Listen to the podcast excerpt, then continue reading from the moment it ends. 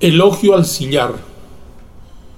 Todo pueblo que para construir labra cualquier piedra en forma de paralelepípedos rectangulares hace sillares. Pero en mi pueblo no es tanto por la forma, sino por el contenido en que llamamos a esa piedra blanca de lava petrificada sillar, y a él mi elogio. Aquí, hace nueve millones de años,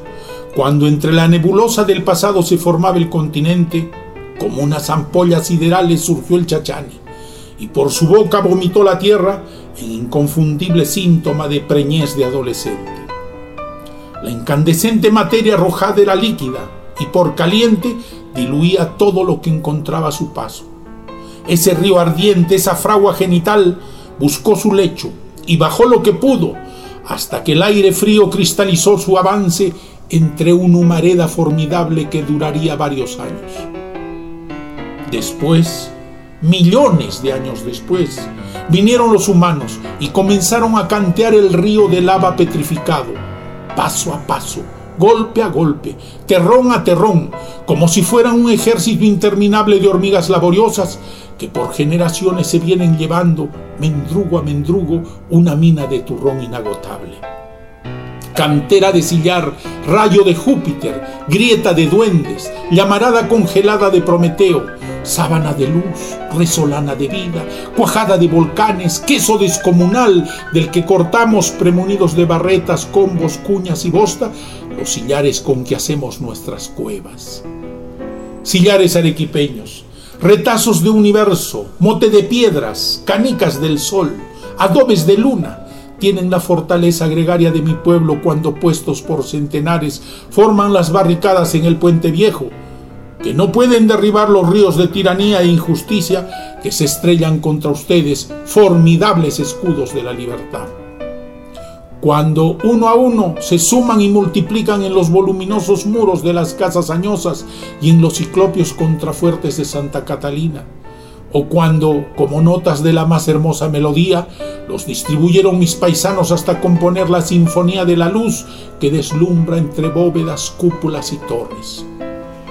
Pero también ustedes, turrones del cielo, niños en traje de primera comunión, cochas blanquecinas del chachani, hostias sin consagrar pero benditas, merengues mistianos, espuma de los Andes, tortilla de planeta, algodón mineral, tienen la delicadeza del tul con el que mi pueblo labra encajes primorosos en todos los velos que extienden en las fachadas de sus templos. Rosetones, sirenas, racimos de uvas, angelitos, cabezas de puma, flores diversas, roleos, escudos y demás figuras de encanto se distribuyen entre columnas, tímpanos, hornacinas, gárgolas, ménsulas y juegan a rebotar la luz entre sus formas, a encarcelar al sol a pedacitos, a dulcificar las sombras, a graduar los destellos y la resolana entre sus grietas.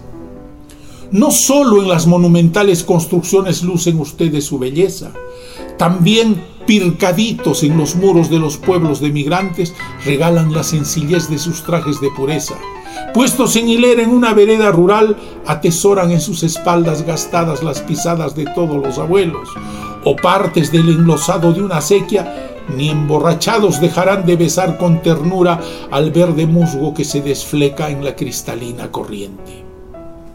Algunas veces, dados de marfil, dientes de leche, granos de choclo verde, ¿Por qué les gusta cambiar de color de vestido y dejar las gamas del blanco para disputar el colorido de ladrillo?